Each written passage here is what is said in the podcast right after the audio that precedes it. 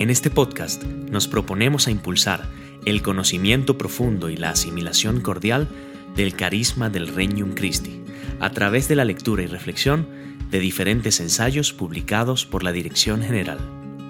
En el siguiente ensayo, Vivir y hacer presente el misterio de Cristo, nos adentramos en la identidad del Regnum Christi según los estatutos. Comencemos. Continuación, primera parte.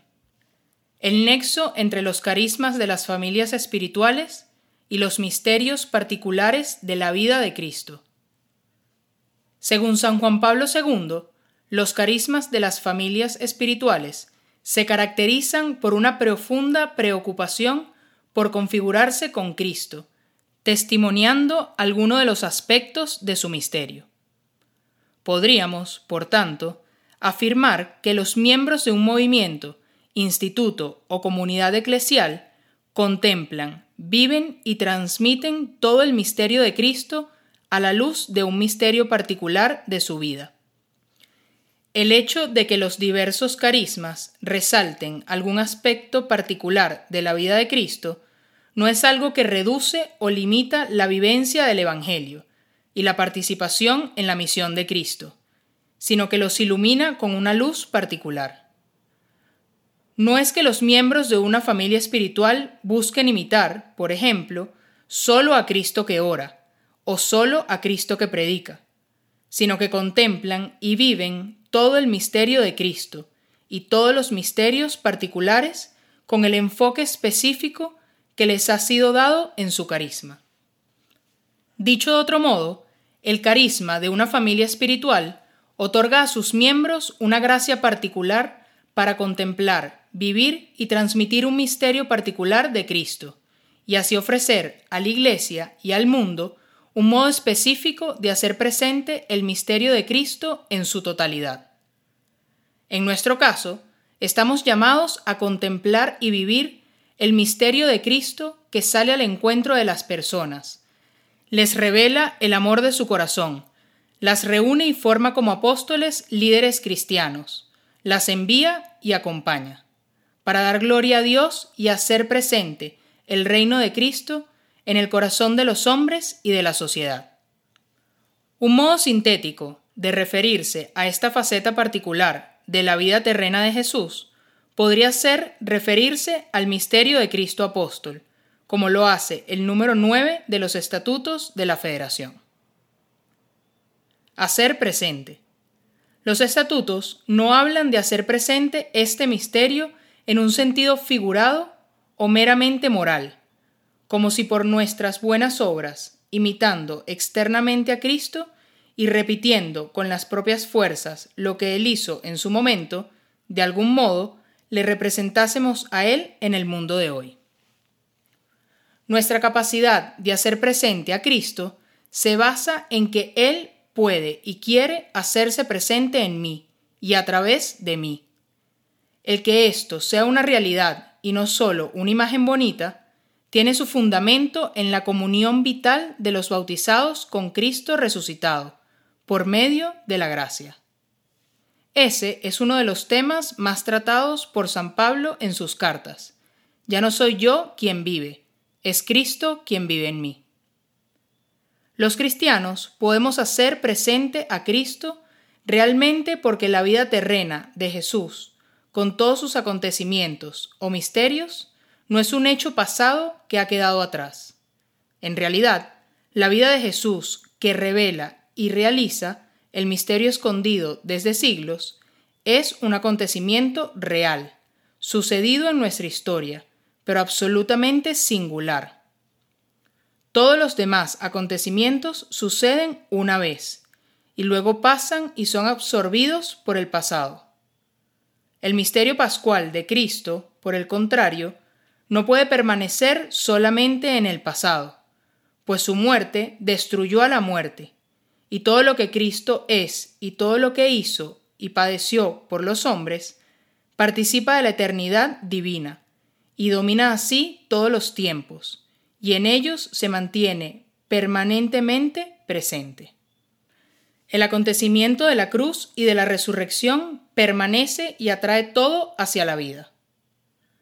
Cristo resucitado está presente y activo en la vida de cada uno de nosotros, y allí quiere actualizar, es decir, hacer nuevamente presente y operante lo que vivió en su vida terrena.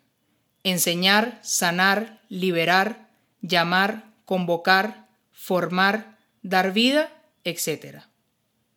Esto lo hace para nosotros en cuanto destinatarios de su obrar, y lo quiere hacer también con y a través de nosotros para los demás. En el lenguaje teológico común, la expresión hacer presente el misterio, actualizar, se aplica propiamente a los sacramentos y a la liturgia. Como ya mencionamos, este es el modo por excelencia en que Cristo hace presente su obra, y es fundamento de todas las demás acciones de la Iglesia y de nosotros como miembros de la misma. Cristo transforma a los cristianos a través de su participación en la vida litúrgica, especialmente en la celebración eucarística, y les hace capaces de construir la Iglesia y establecer su reino en su vida de todos los días. De manera análoga, gracias precisamente a la participación de la vida del resucitado, recibida en el bautismo y continuamente alimentada en la vida sacramental, podemos hacer presente aquí y ahora a Cristo mismo. No lo sustituimos, ni solamente lo representamos como lo hace un embajador, que representa a su rey que está ausente.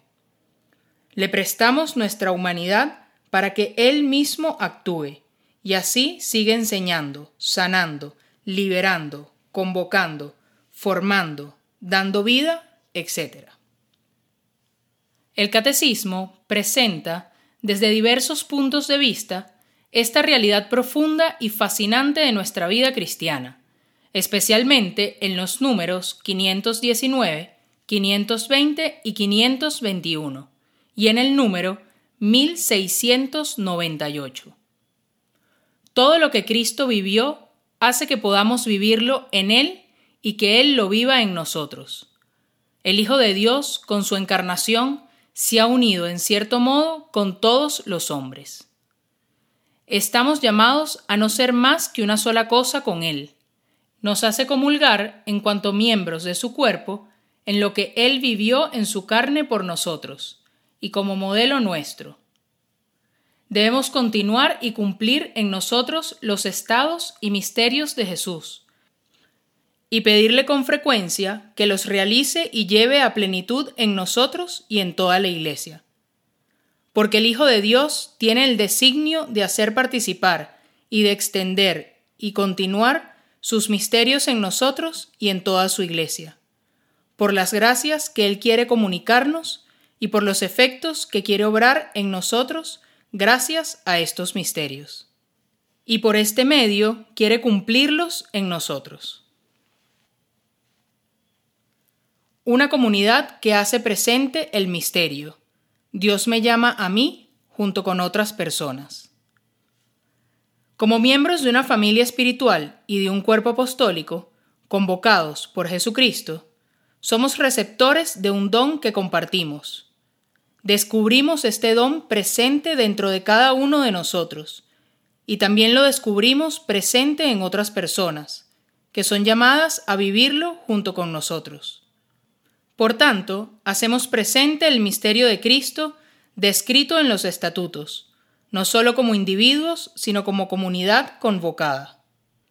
La fuerza del vínculo que nos une es la vida en Cristo, dada por el bautismo y la común llamada del Señor a compartir el don de un misterio particular, de su vida para hacer presente su reino en nuestros corazones y en la sociedad.